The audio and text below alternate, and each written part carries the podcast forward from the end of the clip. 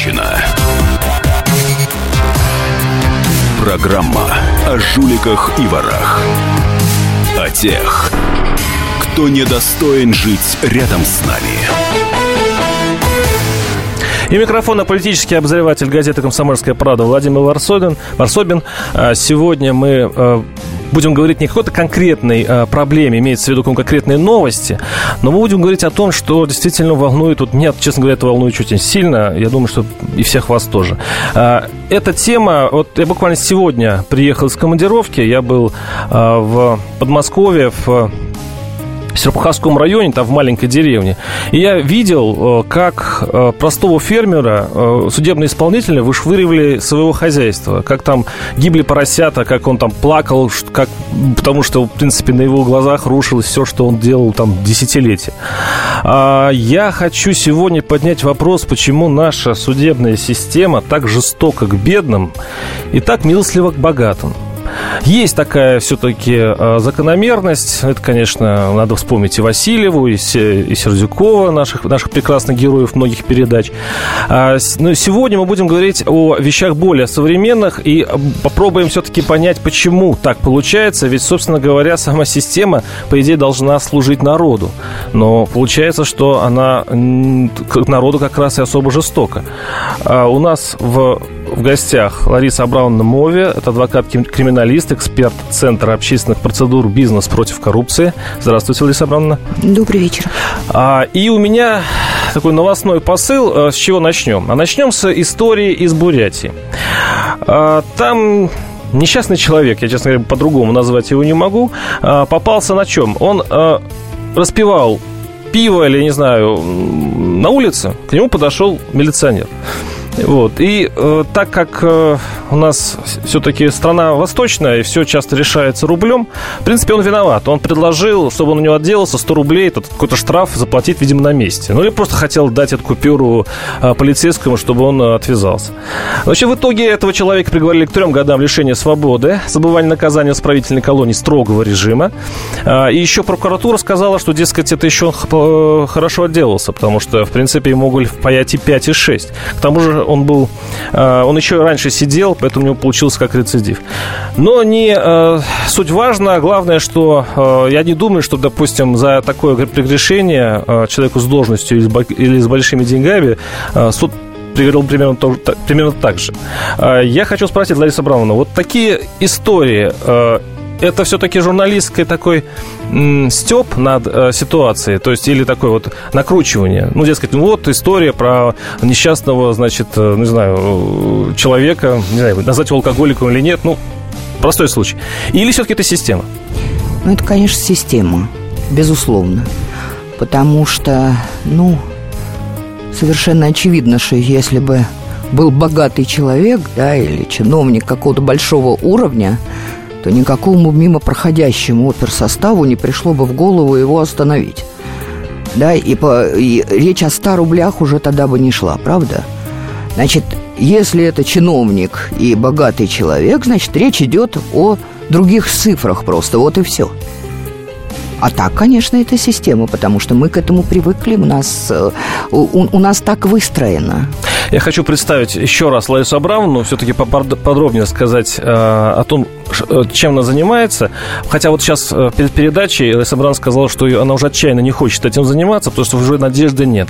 Она адвокат, криминалист, она, Лариса Абрамовна, занята только тем, что защищает людей от системы, я так понял. То есть чаще всего это предприниматели. Чаще всего да, ведь, понимаете, я сначала несколько вот таких соображений общего, я бы сказала, порядка. Вы сказали, что люди и система должна нас, ну, как бы народ защищать. защищать. А с чего вы, собственно, это взяли? Ну, потому что мы решили... их избрали, мы, собственно, платим и налоги. Э, нет, мы платим налоги, это отдельно. Мы их избрали, это самостоятельно. А нас защищать, почему вы... Э, это деклари... продекларировано, да.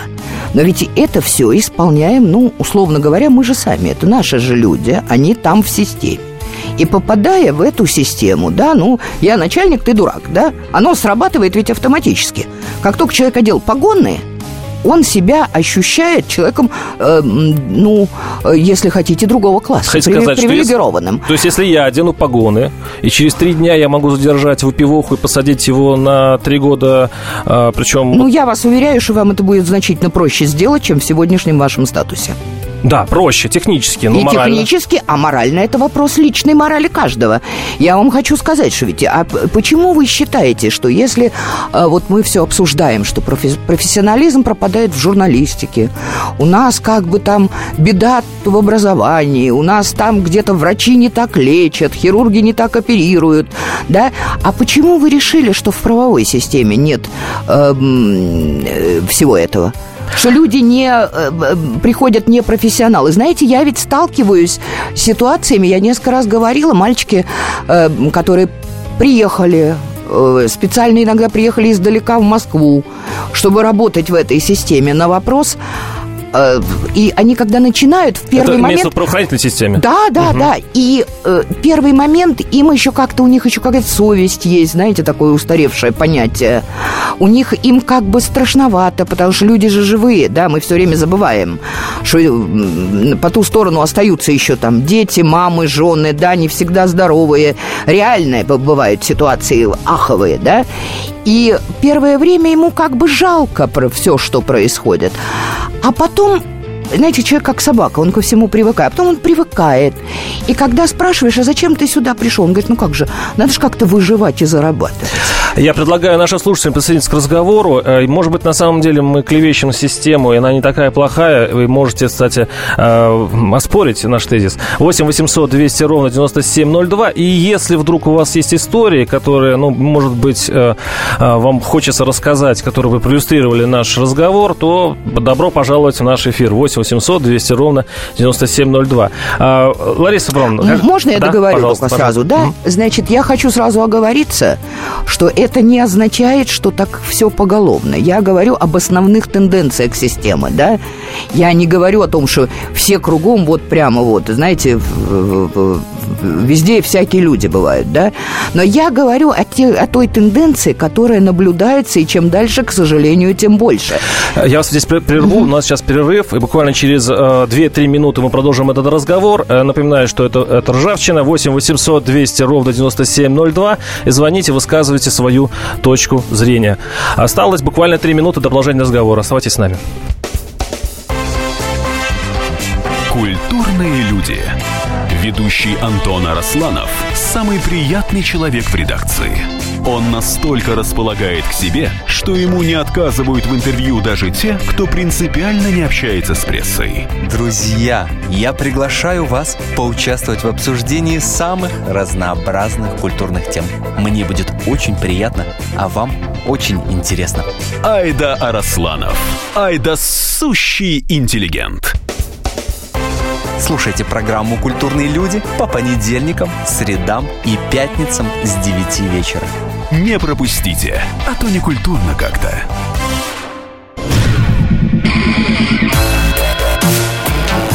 Ржавчина. Программа о жуликах и ворах. О тех, кто недостоин жить рядом с нами. И у микрофона политический обозреватель комсомольской правды Владимир Варсобин. Мы продолжаем э, разговаривать сегодня о том, э, почему наша избирательная, избирательная система так избирательна, скажем так, наша правоохранительная система так избирательна, и почему она скорее покарает бедного, э, чем богатого.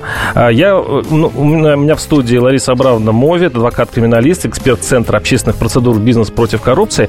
И мы закончили предыдущую часть передачи на той ноте, что, э, ну, дескать, система плохая, не, не профессиональная, слишком много непрофессионалов в этой системе, и поэтому э, идет такой вот сбой. Но с другой стороны, я вот смотрю сейчас э, на статистику. По данным э, Генпрокуратуры, средняя, средняя сумма взятки снизилась ну, почти на треть, там с 500 тысяч до, до 300 тысяч рублей. А, кроме того, на 15% снизились показатели по бытовой коррупции. Вы в своей практике почувствовали, что э, государство все-таки, несмотря на некую избирательность, там участковый скорее посадит за, булдыгу, да, чем э, э, какого-нибудь отъявленного богатея. А, но все-таки идет борьба и какие-то э, движения в этом есть. Ну, борьба-то, безусловно, идет. Во всяком случае, она, как всегда, объявлена. Это не первая как бы компания, я бы сказала, даже, может быть, несколько более жестко, но оставим это, да. Это не первая компания на территории нашей страны. Э, но, как бы это правильно сказать, а по данным правозащитников, суммы взяток увеличились втрое. Почему? Размер. Ну, потому что риск увеличился. Это же было так всегда – это же основа криминологии, да, науки о преступниках и о причинах преступности, да. Это основа. Если ты понимаешь, на какой риск ты идешь, значит, тогда ты должен взять больше, Тогда да? аплодисменты государства. Оно делает ситуацию такой рисковой, что увеличивается а, количество... Сложно сказать. Не, не, не, не могу ничего сказать по этому поводу, но еще раз говорю, средняя сумма взяток по нашему наблюдению увеличилась. А количество дел, может быть, сократилось, но я бы не сказала, сказал, что это за счет отмены самой системы. Это за счет ухода ее в более серую зону, я бы сказала так. 8 800 200 ровно 9702. Сергей, слушаю вас. Здравствуйте. Здравствуйте. Я хотел бы задать вопрос. Вот, э, ну, кто у вас? Лариса Абрамовна. Да, Лариса Абрамовна, да, представитель высшего класса нынешнего и представитель, так сказать, властных структур, как бы. Нет, это адвокат. Это адвокат-криминалист. Ну, угу. ну, как ну неважно, да, видимо. Лучше угу. пусть будет да, у меня общий вопрос один, а другой как бы личный. Ну, общий вопрос такой. Э, сложилось такое убеждение у меня, но не только у меня, у нормальных здравомыслящих людей, которые разумом обладают, что все законы направлены не только на усложнение жизни обычного человека, но и как бы уже эти законы э, все вместе взятые давят на него такой силой, таким давлением, что уже на народ начинает возмущаться и не знаю, что дальше будет в этой стране. Это первое. И второй вопрос. У меня один знакомый, он как бы э, отсидел срок, да, и он как бы под надзором, знакомый хороший. Но дело в том, что э, помимо того, что он наказание отбыл, да, ему еще дают еще 6-8 лет. То есть получается э, два наказания, понимаете, о чем дело. И этому человеку, допустим, на работу и так не берут нигде, а его еще не дают спать по ночам. Это милиция, полиция, там, хреницы. И давят тоже властные структуры. То есть у человека безвыходная ситуация, Понятно. безвыходное положение. Как объяснить вот это весь беспредел? Спасибо, спасибо. Ну, давят, давят, давят. Ну, то, что давят, ну, правильное замечание, абсолютно. Я совершенно согласна с нашим слушателями, что ситуация действительно, она, и это ровно то, о чем я говорю, она ухудшается. Эм, как бы сказать... Но почему мы... она ухудшается? Если э, растет контроль, если человек вышел из... Растет количество контролирующих органов, да. это не растет контроль. Еще раз, раскры... Э, есть разница между раскрытием преступления, да, и докладом о том, что преступление раскрыто. Вот, к сожалению, даже наши журналисты иногда не понимают, что они говорят. Вот я иногда слушаю какие-нибудь новостейные программы, да, рассказывают о каких-нибудь действительно реально страшных преступлениях. Я ничего не хочу сказать. Действительно, э, реально люди должны понести на все это так. Вот только что арестовали, уже возбудили дело, уже задержали, дают признательные показания. Послушайте, дорогие мои, ну, Нельзя же идти памяти Вышинского, да, признание есть царица доказательств. Но вы же хоть что-нибудь помимо доказа... Э, этих самых признательных показаний, которые то дали, то потом от них отказались, да? Значит, вы же что-то помимо этого делаете. Еще раз говорю, мы не раскрываем преступления. К сожалению, в большинстве случаев мы о них докладываем а об что, этих а раскрытиях. А что мы делаем? Вот извините, вот, вот есть э, количество э, Очень часто. пойманных за взятки. Что это, что это значит? Значит, еще раз говорю, вот каждая ведь не зря законодатель изначально еще не мы, да, это началось еще давным-давно, пожалуй, даже чуть раньше, чем с римского права, угу. когда э, наказание не э, украл, и поэтому тебе там пять лет, да? Так. А украл, но тебе от трех до семи, да? Так. Вот это от трех до семи, ну, я условно говорю, да, я сейчас э, приблизительно. Оно ровно потому, что зависит от того, кто украл, в какой ситуации украл, да, у кого украл и как оно реально происходило. Ну, не, ну, а мы перестали в этом разбираться совсем. Давайте попытаемся разобраться. Вот представь, э, приведите пример мне такого дела уголовного, которое система извратила. Ну, скажем, вот э, дело какого-нибудь предпринимателя или простого человека. Вот а чего чем... простого? Я примитивно, я вам даже чиновника приведу. Давайте.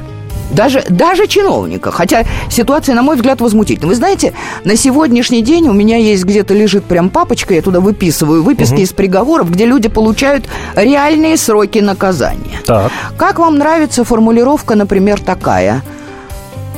Виновен в том, что обратился в арбитражный суд за защитой права в интересах государства, чем превысил служебные полномочия.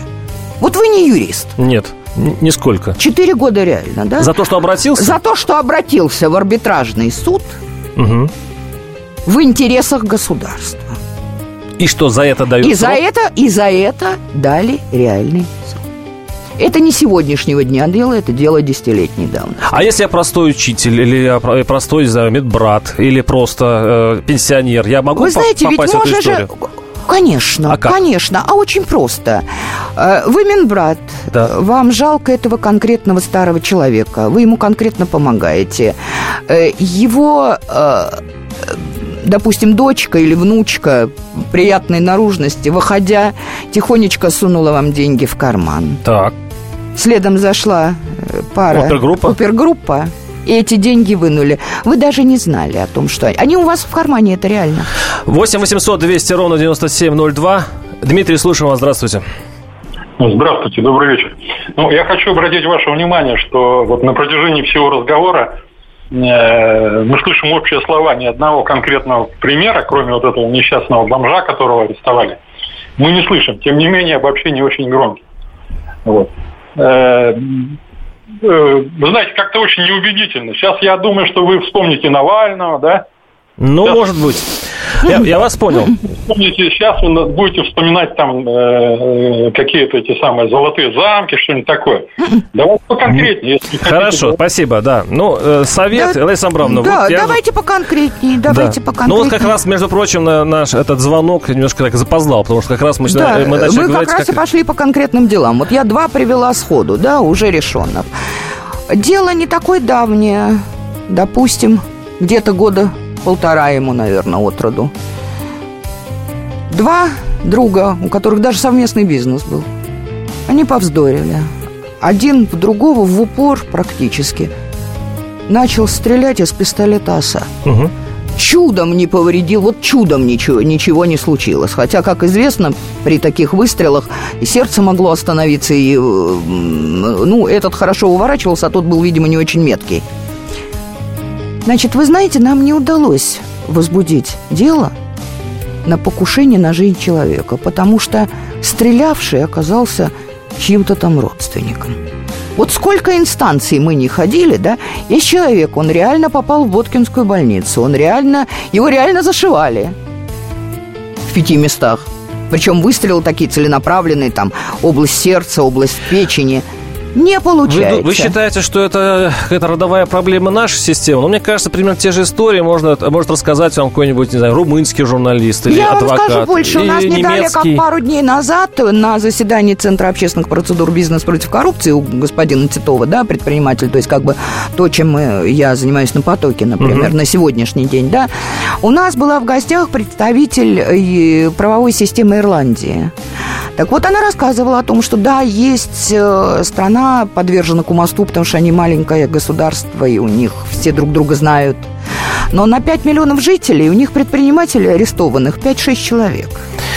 На этой ноте я вас все-таки остановлю, потому что у нас все-таки перерыв. Остался там буквально 3 минуты до продолжения разговора. А вот действительно будет много конкретики и много выводов. Это в следующей части. Слушайте «По стране». Ведущая Наталья Андреасен. Каждое воскресенье на радио «Комсомольская правда» я, Наталья Андреасин, в программе «По стране» разбираю вместе с вами самые необычные истории. Некоторые из них просто удивляют, а некоторые по-настоящему ужасают. Да, кстати, в программе мы всегда разбираем одну из громких историй этой недели с психологом – Слушайте программу «По стране» каждое воскресенье в 20.05 по московскому времени. Слушайте, слушайте. Все-таки в одной стране живем.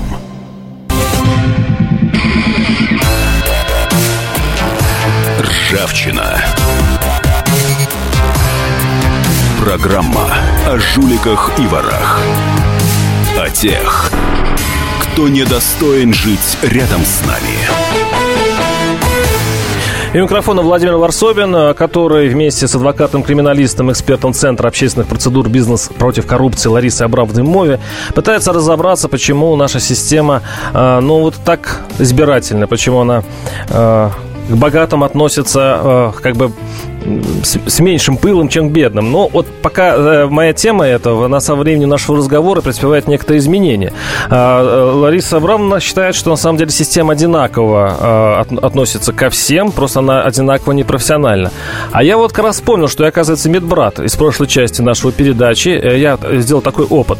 Я медбрат, э, и мне, как вы говорите, э, положили в... Значит, в карман, а я этого не видел, энное количество денег. Я сейчас подумал, в принципе, в суде я буду говорить то же самое. А еще я подумал, что э, вообще люди, которые борются с коррупцией, упускают э, одну маленькую вещь. Э, простые люди очень требовательны государству и э, хотят, чтобы покарали там Сердюкова, Васильева, но при этом они сами первыми, кто э, в, э, будут давать деньги в случае, если нужно решить какой-то вопрос. Вот скажите мне, как опытный адвокат, вы мне поверите, мне, мне, медбрату, что я не видел, как мне эти деньги положили в карман? Я, как адвокат, поверю, безусловно. А с точки зрения общечеловеческой, ну, давайте... Ну, давайте как бы вот перестанем кривить душой, да? Давайте. И, пост- вот и, поступим, и поступим по-честному. Ну, вот положа руку на сердце. Ведь мы же живем в условиях, когда, ну, у основной массы и той, и другой стороны просто нет выхода. Понимаете, ну нельзя посадить собаку на цепь, не кормить, повесить вдалеке сосиску и ждать, сорвется она, побежит она есть или не побежит. Ну, Значит, мы создаем ситуацию. С одной стороны, у человека нет выхода, он понимает, что система будет работать против него, да? Ну, я хочу какое-нибудь, не знаю, хорошего лечения. Я да, хочу да, быстрого оформления бумаг. Да, да, да, он понимает. И он знает, что система по-другому работать не будет. И вы оправдываете его. А с другой стороны, я говорю о том, что ничто человеческое никому не чуждо, да, что мы не должны... Со... Когда мы принимаем законы, а особенно когда мы их применяем, мы обязаны об этом помнить. Люди живые, невозможно подойти, да, с линейкой ко всем. Так не бывает. Ну вот Люди- скажите, вот э, я учитель, допустим, да, Да. э, и мне принесли деньги. Ну что, мне не сажать за это? Ну, да, я взял мало денег, да, я простой человек, у меня нет э, этого Мерседеса, А что допустим. вдруг деньги-то принесли? Подождите, прокурор уже доказал, что деньги оказались у меня, в, допустим, в классном журнале. ну Еще что, вы раз- будете прощать за то, что я учитель? Не, э, я еще раз говорю, они оказались в классном журнале. Почему? Почему? Ну почему? Потому За что у меня мало, маленькая зарплата. За что деньги-то принесли? За хорошие оценки, за аттестат, за ЕГЭ. Ну, аттестат уже получен. Ну, ЕГЭ, допустим, да. ЕГЭ, ЕГЭ уже получен, Да. уже, уже все уже по постфактум. А на деньгах отпечатки пальцев ваши есть? Не знаю. Наверное, нет. Я- Наверное, нет. Я, Тогда- умный, я умный учитель. Тогда что мы обсуждаем? Значит, еще раз говорю, за следователем, за прокурором в этой ситуации стоит целая государственная машина. Человек остается один на один с этой государственной машиной. 8 800 200 ровно 9702. Вадим, слушаю вас. Здравствуйте. Добрый вечер. Здрасте. Вы не поверите, но со мной случилась такая история. От ворот моего гаража работники кра- кооператива гаражного угнали грузовик, разобрали на запчасти, отключили свет, э, сломали кровлю. И спустя некоторое время, значит, взыскали с меня в пользу этого кооператива 33 тысячи за неуплату членских взносов и прочие там какие-то услуги.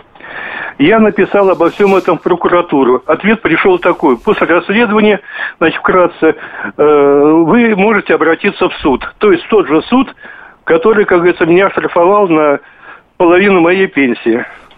Так, ну, понятно, спасибо. Ну, вы поняли суть Да, вопроса? я поняла суть вопроса. Дело в том, что обычному человеку достаточно сложно бороться. Вот это, кстати говоря, подтверждение. Э, Гаражный кооператив, он ближе к системе, чем конкретный пенсионер. Ну, подождите, Это вот как раз ровно, а ровно почему бы галочку не поставить? А раскрыли преступление, помогли пенсионеру. За- Нет, а зачем мы... надо- а, за- а зачем раскрывать, если есть судебное решение о взыскании? А грузовик искать надо. Мгм. Ну зачем? И тем более его разобрали на запчасти. И это история не сегодняшнего дня. Ну зачем? Ведь, понимаете, вы спросите любого человека по-честному, если вот происходит там, я не знаю, э, после какого-нибудь события задержания, да, возбудили дело, задержали. Все верят в то, что раскрывается именно то преступление, которое надо, о котором говорят. Ведь мы сталкиваемся сейчас, вот, например, я, я понимаю, что область предпринимательства как бы сейчас не предмет разговора, да, но, к сожалению, не будет предпринимателей, не будет рабочих мест, люди сами не смогут себя обеспечить, и бюджетных мест на всех не хватит. Ну, я знаю, что предприниматели в хозяйственных спорах между собой применяют а, а, такую, такой инструмент, Ну, а как, почему предприниматели как, как должны, знакомый да. опер. Как, да, зна- а как почему знакомый- предприниматели должны отличаться от системы, если вся система-то на этом То есть выстроена? ты, ты споришь, тебе должны деньги, тебе э, Мы лучше все пойти вопросы и решаем через возбуждение уголовного дела. Вы не заметили? У нас абсолютно все. Экологические, медицинские, э, военно-политические, э, я не знаю, образовательные, э, по кинопрокату, по, по любую область возьмите. Мы же только возбуждаем дела. Вы посмотрите. у нас хорошая репрессивная система, пусть она решает эти проблемы. Мы же не верим хозяйственным судам, мы же не верим арбитражным судам. Почему? Кто сказал, что мы им не верим? Не верим? Верим. Эти, Вы- не, эти ребята, которые могут посадить, они же ребят конкретно, они решат проблему раз и, и навсегда. То есть Я вам скажу плохой больше. пойдет в тюрьму, мы, хороший мы не верим арбитражным судам, а эта же система этим им не верит. У нас вообще патологическая ситуация. У меня есть в практике приговоры, когда людей осуждали за хищение при ситуации, когда арбитражный суд установил, что сделка действительная и она состоялась. И никто ни у кого ничего не похитил. Я все-таки хочу э, спросить, действительно все-таки есть такая э, закономерность, что э, если система встречает богатого человека, ну, попадается он ей на пути, и бедного при, при прочих равных, кто рискует больше и почему? Ну, конечно, человек, у которого меньше денег, у него он, э, ему вырваться из системы сложнее, безусловно. У него меньше инструментов. Так, Это, э, это очевидно. Какой пример вот привели бы, чтобы проиллюстрировать? Ой, да вы знаете, э, очень сложно, потому что очень много вещей ведь не вскрывается. Я же говорю, что вот этот вот пример с э, дачей взятки оперативнику за распитие руб- да. со 100 рублями, он очень характерен на улице среднестатистической. Я напомню, что одному бедолаге дали э, три года э, строгого режима за то, что он протянул милиционеру 100 рублей. Ну, а потом вы же смотрите, у нас же система абсолютно репрессивная. Мы же на самом деле, мы вот все говорим, что э, россияне, они такие все добрые, все. Вы посмотрите, в каких условиях у нас содержатся люди в, в изоляторах. Вы посмотрите, какие условия практически пыточные создаются для их родственников. Вы посмотрите на эти очереди с передачами. Это нормально? Это не- Человек еще не осужден. Но Он вы считаете, это невинные люди сидят в изоляторах? Я считаю, что там находятся люди прежде всего. А виновность их определяет суд. И если они сидят до приговора в этих условиях, мы же всех сажаем. Я же вот начала рассказывать, да, что в Ирландии на миллион приходится один посаженный. А у нас сидят предприниматели, вот не далее, как позавчера услышала цифру 14 тысяч, да. То есть у нас на 140 человек примерно в 100 раз, на 140 миллионов, да, сидит примерно в 100 раз больше, чем в маленькой Ирландии, которая порядка, ну, по э, невооруженным взглядом видно, больше, чем А это в нас. связи с чем? С тем, что у нас такие э, жестокие законы, или, или потому что Это в связи или план есть у прокуроров? Э, Я не знаю, как насчет плана, то, что как бы отчитывались при советской власти у нас, знаете как, в этом году месяце раскрыл 10 преступлений, в следующем обязан раскрыть не менее 10. А, ну если ты взял на себя ста- статистические Ну, обязательства, нет, да. нет, нет, нет, это просто система была такая, не надо было брать обязательства, это было просто вот так. Мгм. То есть ты обязан был раскрывать каждый месяц больше, больше, больше, больше. Если их нет, их рисовали. Ну, потому что обязан, ну, отчитаться же надо, ну, начальство же требует. Так. Вот. А сейчас я не могу сказать, но я вам хочу сказать такую вещь, что, м, к сожалению, на сегодняшний день далеко не везде и не всегда сидят те, кто сидеть должен. Ну, еще раз говорю, мы не раскрываем преступления, мы докладываем об их раскрытии. Это разные вещи. 8 800 200 ровно 9702 э, Наш телефон из студии У нас осталось буквально несколько мину... секунд буквально до перерыва Но я попытаюсь успеть спросить Лариса Абрамовна, а зачем тогда вообще нужны адвокаты в этой системе? Вот э, вы перед началом эфира говорили, что вообще-то говоря уже не видите смысла в своей работе Вы описали, в принципе, такой страшный русский мир В котором, не знаю, прокурор э, бог и царь Он, он, он может посадить, ну, по сути, я правильно говорю, что да он может посадить? Да не прокурор, а следователь на сегодняшний день да. У прокуратуры тоже массу всяких этих функций отобрали. У нас сейчас есть проблемы между То есть прокуратурой адвокатура, в общем-то, не, она не нужна? Я все и все-таки я считаю, что нужна, потому что еще раз повторяю, когда человек один, остается один на один против целого государства, должен быть кто-то, кто его хотя бы выслушает. Продолжим эту тему буквально через несколько минут. 8 800 200 ровно 9702. Оставайтесь с нами. Меня зовут Александр Яковлев. Меня зовут Евгений Арсюхин. У нас есть к вам убедительная просьба. Ни в коем случае не включайте радио «Комсомольская правда». В понедельник в 6 вечера. Но если вы все-таки решитесь это сделать, то вы услышите.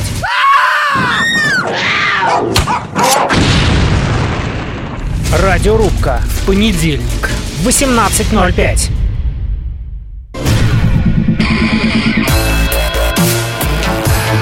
Ржавчина. Программа о жуликах и ворах. О тех, кто недостоин жить рядом с нами. У микрофона политический обозреватель Комсомольской правды Владимир Варсобин. Э, в студии Лариса Абрамовна Мови, адвокат-криминалист, эксперт Центра общественных процедур «Бизнес против коррупции». И э, у нас последняя часть передачи, она будет посвящена все-таки вечному русскому вопросу «Что делать?». Э, из, из предыдущих частей нашего многосерийного фильма получается, что прокуратура у нас... Кстати говоря, это, это чистый взгляд адвоката. Адвокат всегда смотрит на обвинительную сторону очень критично, что, в общем, понятно, вы э, участник соревновательного процесса. Но если вот э, судить в вашей логике, э, сходить из вашей логики, получается, что система э, совершенно не, э, скажем так, но она не умеет бороться с преступностью, она скорее защищает себя от общественного мнения и от, э, я не знаю кого, но для того, чтобы сохранить себя такой. А, наш телефон 8 800 200 ровно 9702. Лариса Ивановна, в связи с этим а, такой вопрос. А, скажите, чем, каким образом эту систему можно изменить и с чего начать? Ну, что касается состязательности процесса, сразу скажу, что это любой гражданин у нас может убедиться, у нас состязательность процесса начинается с входа в суд, да? Прокуроры, следователи проходят, махнув удостоверением мимо, а адвокаты с гражданами стоят в очереди – и предъявляют и записываются в журнал. Да, это вопрос состязательности процесса. И наверняка все знают, как прокуроры и следователи вхожи в кабинет к судьям. Да? Мы не будем это обсуждать. Но Давайте также, сразу. Да. Мы также, извините, я перебил. Это ну, тоже, тоже мы знаем, что всего оправдательных приговоров у нас 0,2%.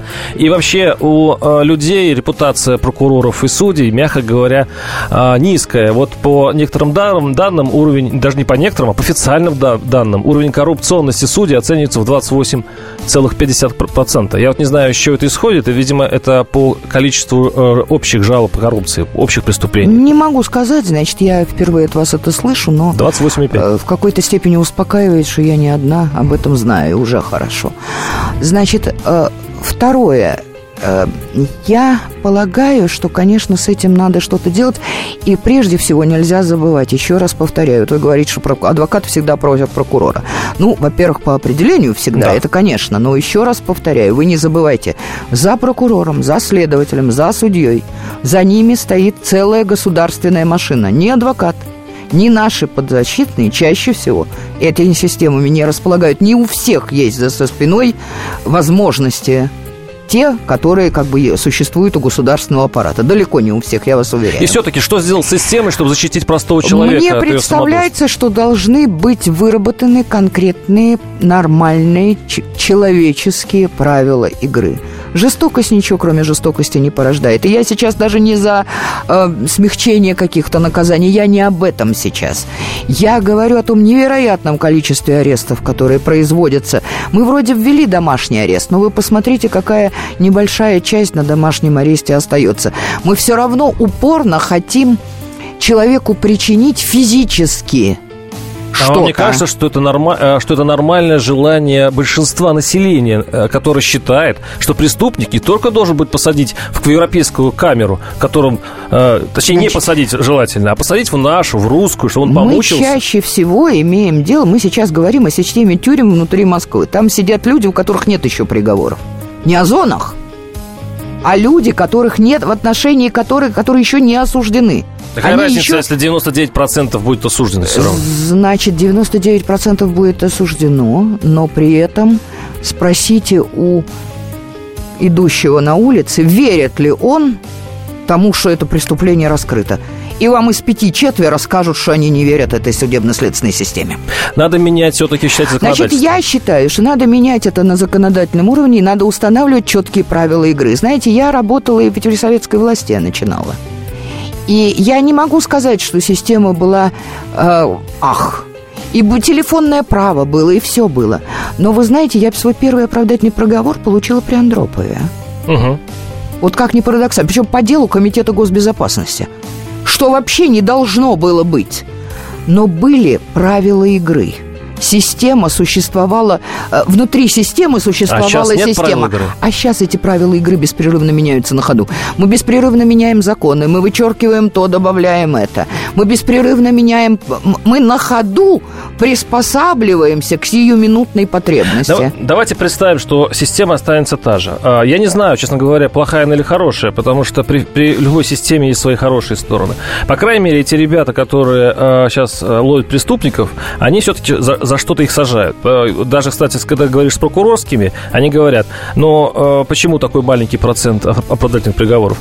Потому что, говорит, мы на, на стадии предвариловки, предварительной стадии, мы отсеиваем э, не, не скажем так, сомнительные случаи.